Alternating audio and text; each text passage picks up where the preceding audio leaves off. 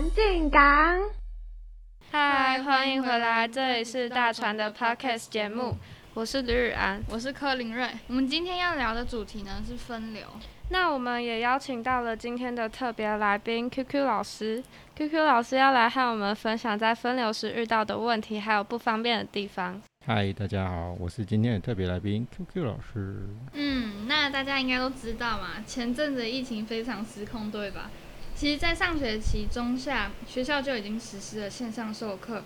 而在暑假九月中开学前，学校又非常临时的宣布实施线上授课。后来又突然改成了分流上课，嗯，这真的是让师生们措手不及。对啊，这阵子的分流措施，我觉得同学们有遇到一些问题，像是啊，因为学校里有很多老师都在使用网络线上上课，所以学校的网络会不太稳定，线上上课的同学就常常听不清楚老师在说什么，就会断断续续的这样。还有一些老师不常使用电脑，所以也不太会使用电子设备，导致上课的进度不会跟实体的一样快。真的，网络不稳真的是蛮困扰的。虽然我本身是比较少遇到这个问题，但是相信住在比较偏乡或网络不稳地区的同学应该也很有感。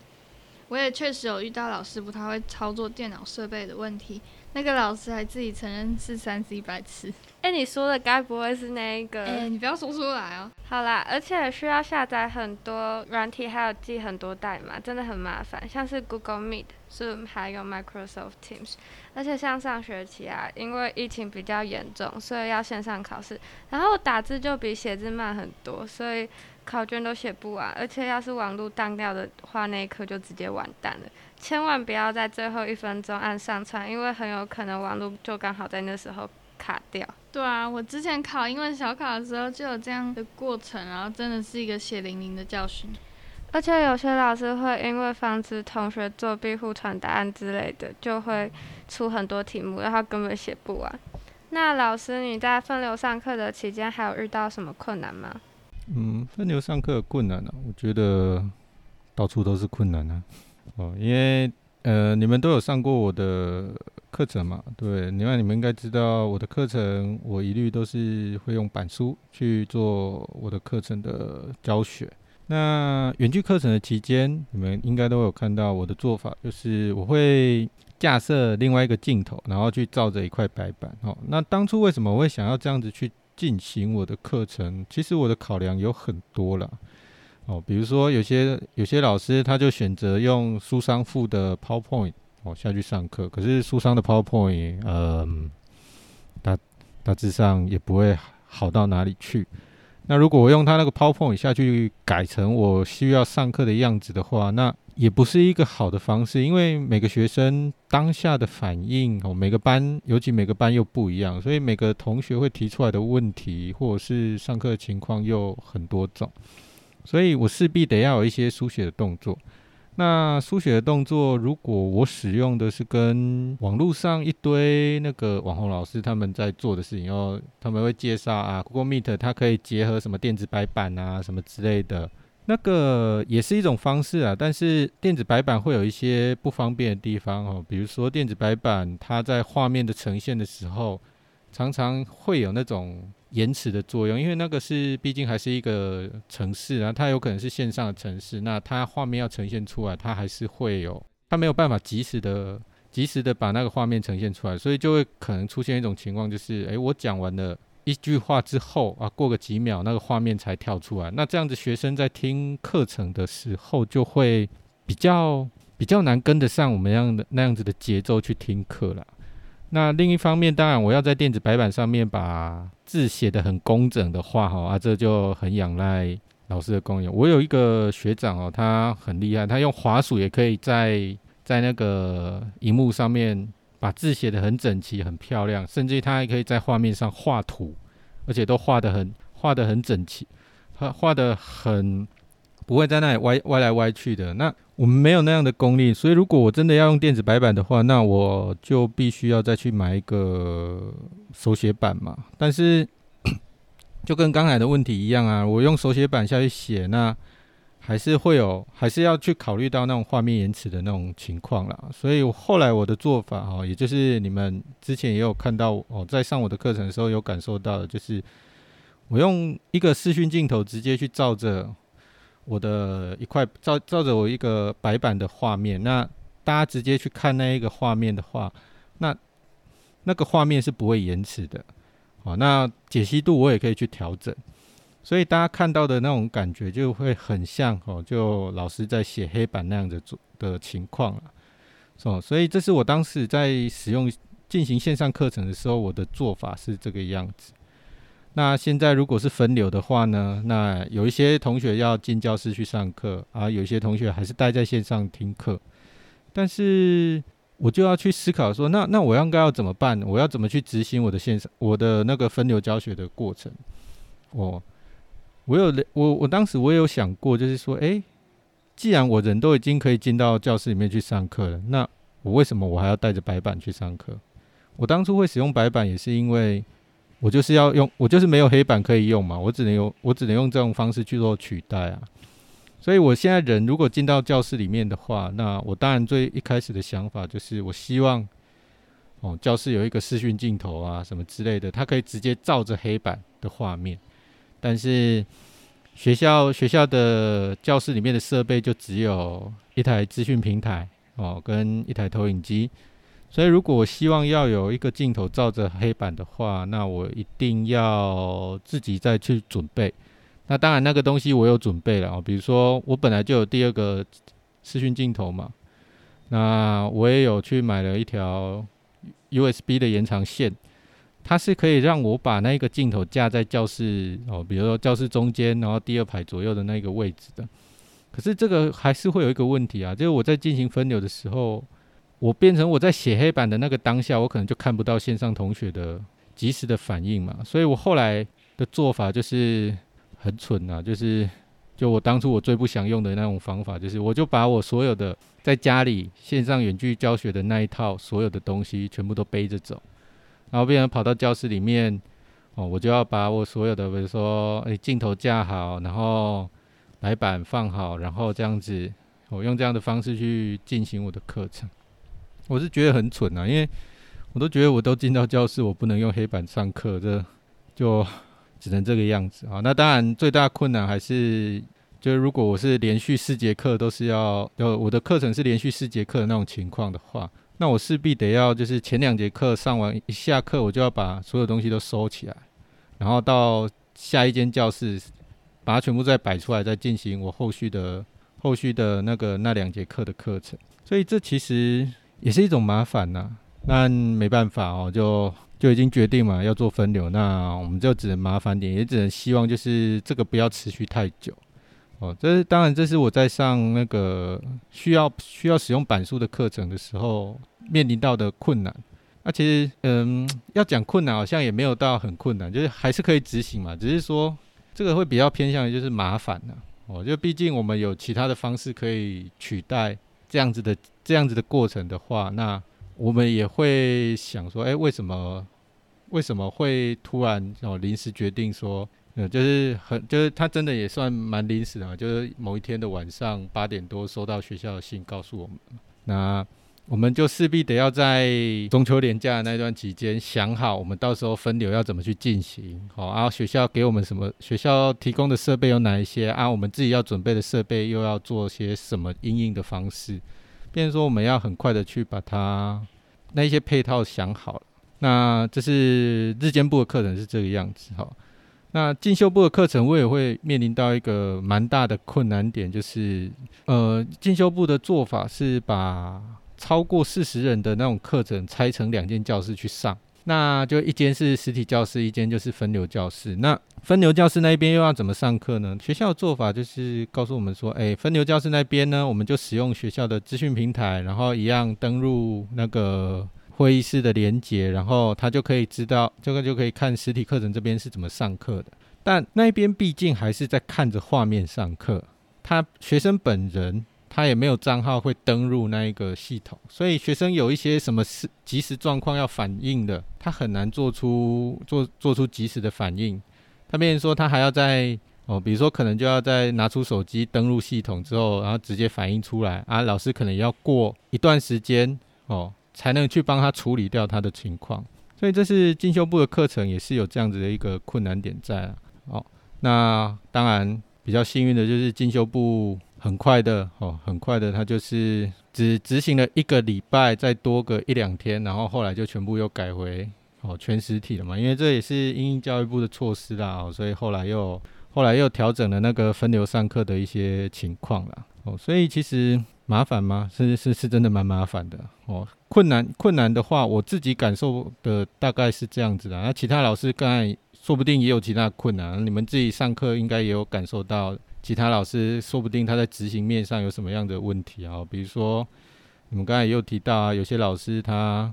电那个学校设备没办法去，就是操作上好像没有那么的熟悉啊。毕竟学校的系统跟他自己一之前那一段期线上课程期间操作的系统又是不一样的时候，他又要做一些调整。那大致上是这个样子啊。我自己遇到的大概是这一些啦。我相信还有很多老师应该也有遇到一些麻烦跟困难的啦。嗯，对啊，这样听起来真的是很麻烦，真是辛苦老师了。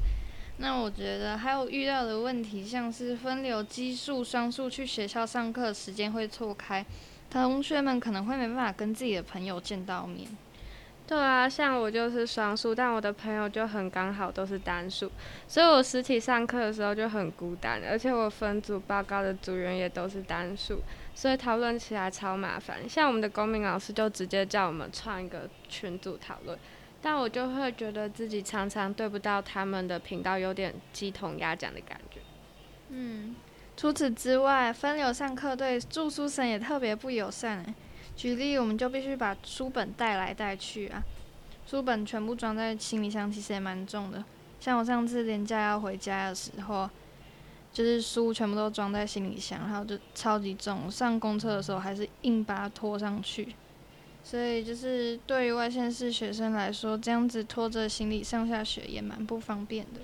而且订高铁票也蛮麻烦的。还有啊，去年的色彩缤纷人也比今年多，今年就感觉没有那么热闹。对，去年的色彩缤纷真的跟今年差超多。去年红砖道那边也是人挤人的，道路几乎都被占得满满的，走路都很困难，根本就寸步难行诶。而且我还记得放眼望去看到的全部都是人头。老师，那你在分流的时候有发现到什么现象吗？分流这一段期间，嗯，各种现象都有，诶，就是有那种很严肃的现象，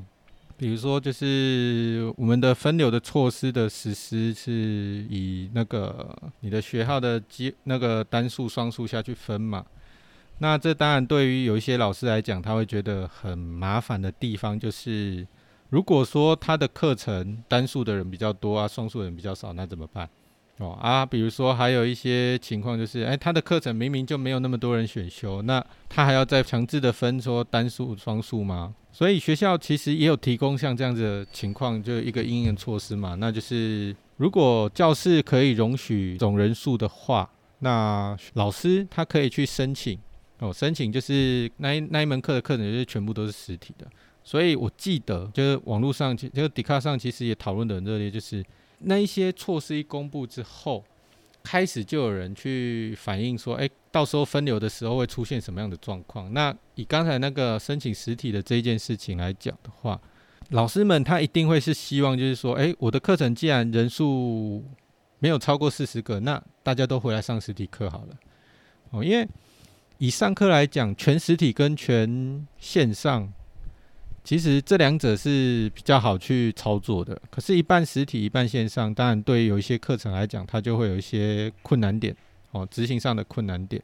所以老师会有这样子的想法，会有这样子的希望，那也很正常啊。尤其是学校也提供了说，诶，其实老师可以做这样的申请，但他的条件就是要全班的同学都同意嘛，哦，那当然这个时候老师一定会。特别的、特别的去跟班上的同学讲说，希望哦，我们希望我老师有这样的希望，我们希望说，同学们我们都回来上实体课程好不好？啊，可是如果各位你被老师问这样的事情啊，你又不想要，你就你你又是只有那一门课需要回来上线上实体的话，你们会有什么样的感受？就是老师一在课堂上直接问你哦，可能会不太敢说拒绝老师，就是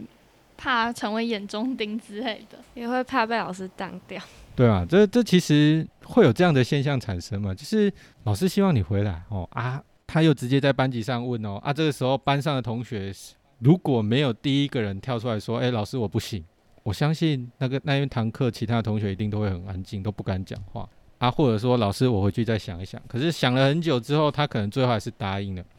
原因当然就是大家都会考量说，哎，自己会不会被老师特别关注还是什么？即使老师本身并没有那样子的意思，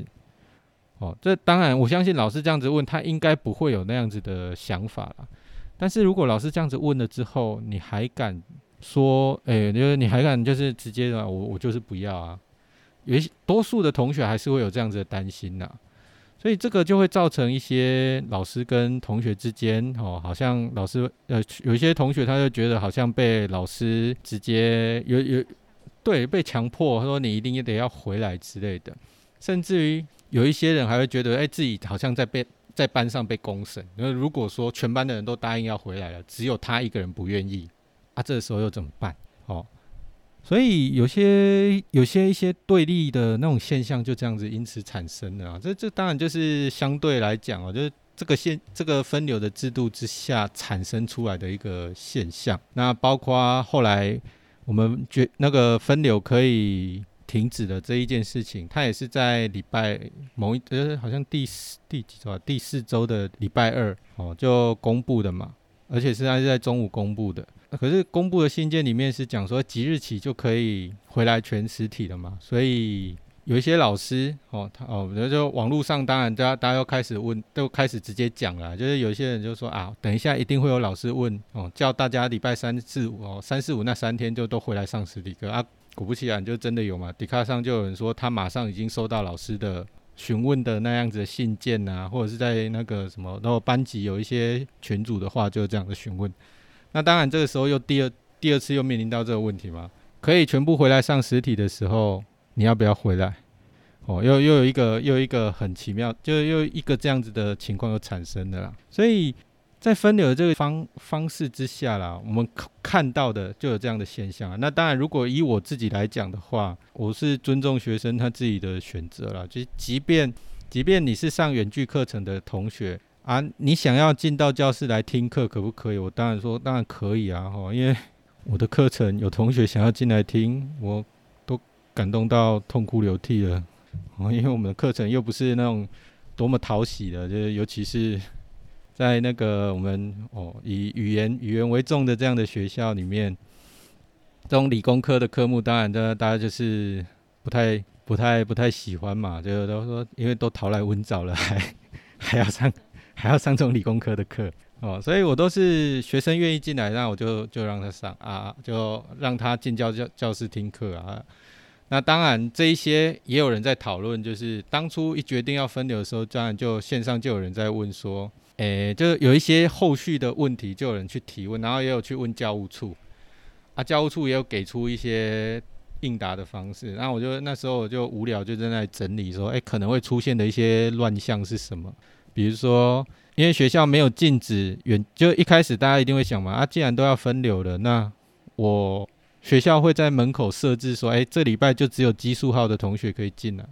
的单数的可以进来，双数的一律不能进吗？好像没有这样的规则，好像好像是一律都可以回来学校，只是说教室里面就是第三周的时候，你单数号一定要全部都进教室上课，就只有这样的规定啊。当然，人家就会问：那那我双数号可不可以进去进教室？哦啊，我可不可以怎么样？可不可以怎么样？”哦啊，如果他单数号的，他他可不可以请假在家？他说，他说说我想要申请上线上课程，这样可不可以？所以就会有很多很多的问题会产生。哦啊，这一些问题的产生，当然就是学生会遇到，那我们老师要去处理啊。可是我们听到一些回复是说，只要是那个任课老师同意。就就就可以，就是说上线上还是什么的，那当然是有一些不可抗拒的因素啊，比如说你生病在家，可是你又不想要请假，哦，你觉得你可以上线上课程，那这样子申请 OK，我们说这种可以特殊条件可以去允许了。不过其他一律其他的状况就是不能说啊，我睡过头，所以我想要在家里上线上课程，可不可以？那像这种的就不行了。OK，哦，所以这个是我觉得会产生老师跟学生之间的一些矛盾的地方，是有这样子的现象啊。我们老师之间也会去讨论说，哎，这种分流的情况之下，哦，每个老师都会去想说，啊，那我实实体跟线上这边我到底要怎么顾？哦，那有些老师就说，哎，他就说，哎，实体这边一定要先顾好了，因为毕竟他人在学校嘛。啊，可是线上那边我们也不可以放任他们啊，哦。他们也是一样，跟大家都是一样有缴学费，有什么样的啊？我们不可能不能因为说做了分流这样的情况，然后就不管他们嘛。那所以我也一直在我自己在上课的时候，我就时不时我就会问，哎，线上的同学有什么反应，有没有什么想法哦，有什么问题要提出来的？哈，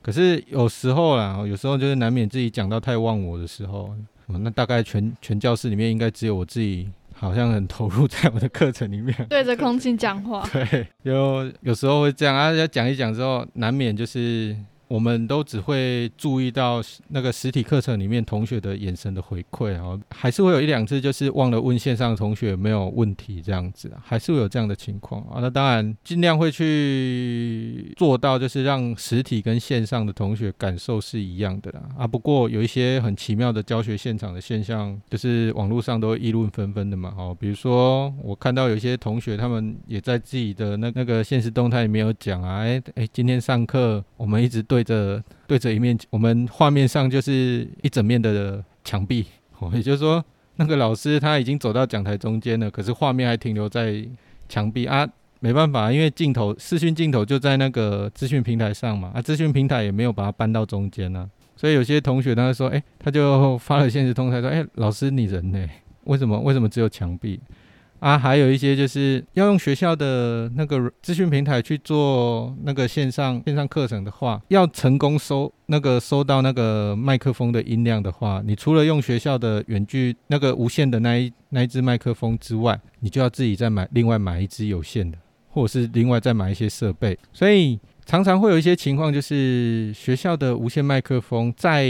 老师在讲台上走动的时候。它那个收音效果常常就会时好时坏，有这样的情况产生，所以这个也是一个进行这种分流的时候可能才会出现的问题哦。这不是这个远距教学的时候是不全全线上的时候是不会有这样的问题的哦。那当然有一些老师会注意到。哦，那那那个就不会有问题。可是我自己也有又看到说，有些老师他就根本就不管了，他就直接顾好现实体的课程这样子。甚至于有一些就是麦克风坏掉了，或者是麦克风没电了，他就直接不管了，他就直接在教室讲话。就是上完课，然后线上同学就很可怜呐，然后就他还要靠着那个现场现场同学帮他做转现场转播，才可以听得到声音啊。哦，就会有这样的情况产生啊。那当然还有一些，就是也不只是分流的时候才会出现的现象。那这个其实远距教学的时候就一直会有出现的一些状况。然后比如说有些同学哦，就会在上课哦，已经过了很久了哦，大概过了十几分钟之后，他才登入会议室，然后开头第一句话就会跟老师说：“哎，老师，那个我刚才网络出了问题啊，我电脑出了问题啊。”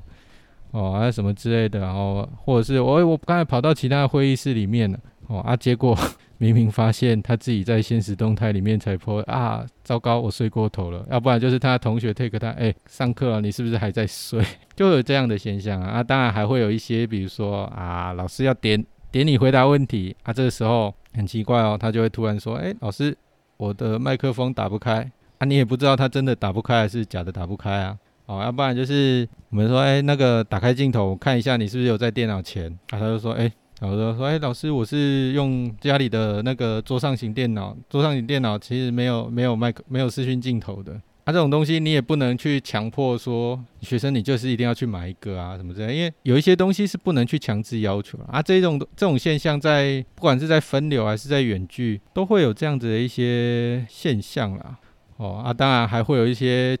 更特别的情况就是，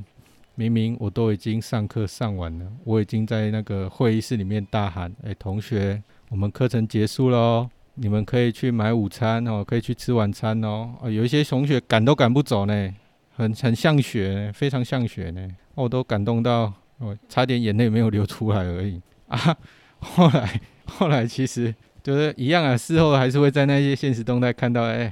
就有人就会 take 他就说再睡嘛，你上课再睡嘛，睡到下课都还不知道哦，所以就是一些比较紧张的那种现象，就是老师跟同学之间那种对立的情况的那种现象也有啊，当然也会有一些很奇妙的现象也有了。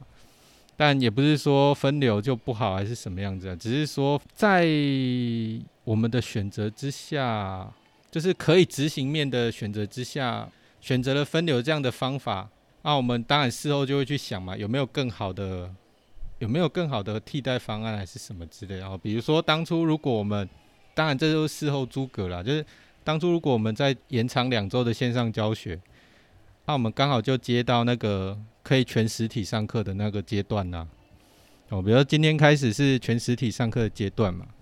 那如果我们当初再多延两周，不就刚好可以接得上吗？但这都是事后事后才知道的，当时没有人知道会会多久了。那当然这也是学校的一个难处啦，也不能说把就是我相信很多同学都会抱怨学校这样的做法啊什么之类的。但是学校会这样子做，他还是。没办法，要规那依照教育部的规范下去走啊。哦，当然教育部的规范每一次都会很晚，拖到很晚才才出来。哦，然后当然那个什么，我们疫情指挥中心可能又会很晚再去审核过。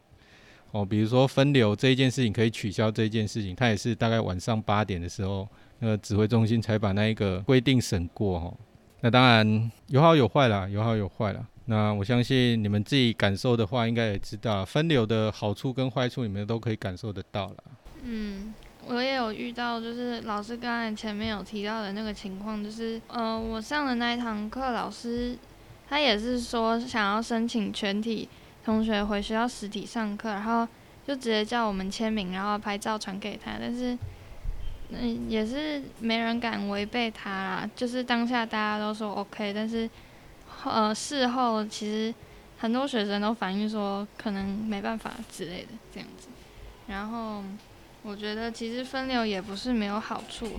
我觉得分流的其中一个优点就是可以睡比较晚。对啊，因为不用打扫还有早自习，所以可以直接睡到八点，上课前几分钟再起床就好。就是线上上课就感觉不用生活的那么精致，而且有些老师就是很人很好，会让我们在上课的时候边吃边上课，简直就是天使老师。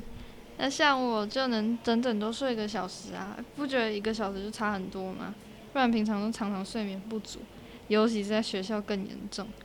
还有啊，午餐也不用像在学校一样需要赶着人挤人的买午餐。对啊，像今天不是全部人都回来实体上课了嘛，然后我就去拉尔夫买午餐，结果人真的很多，要排三圈才排得到。对，然后买回来其实可能吃完午休也就快结束了，连午睡的时间也没有。老师下午的课就更没精神，在家上课的话，可能比较不会有这种问题，时间上也比较 free。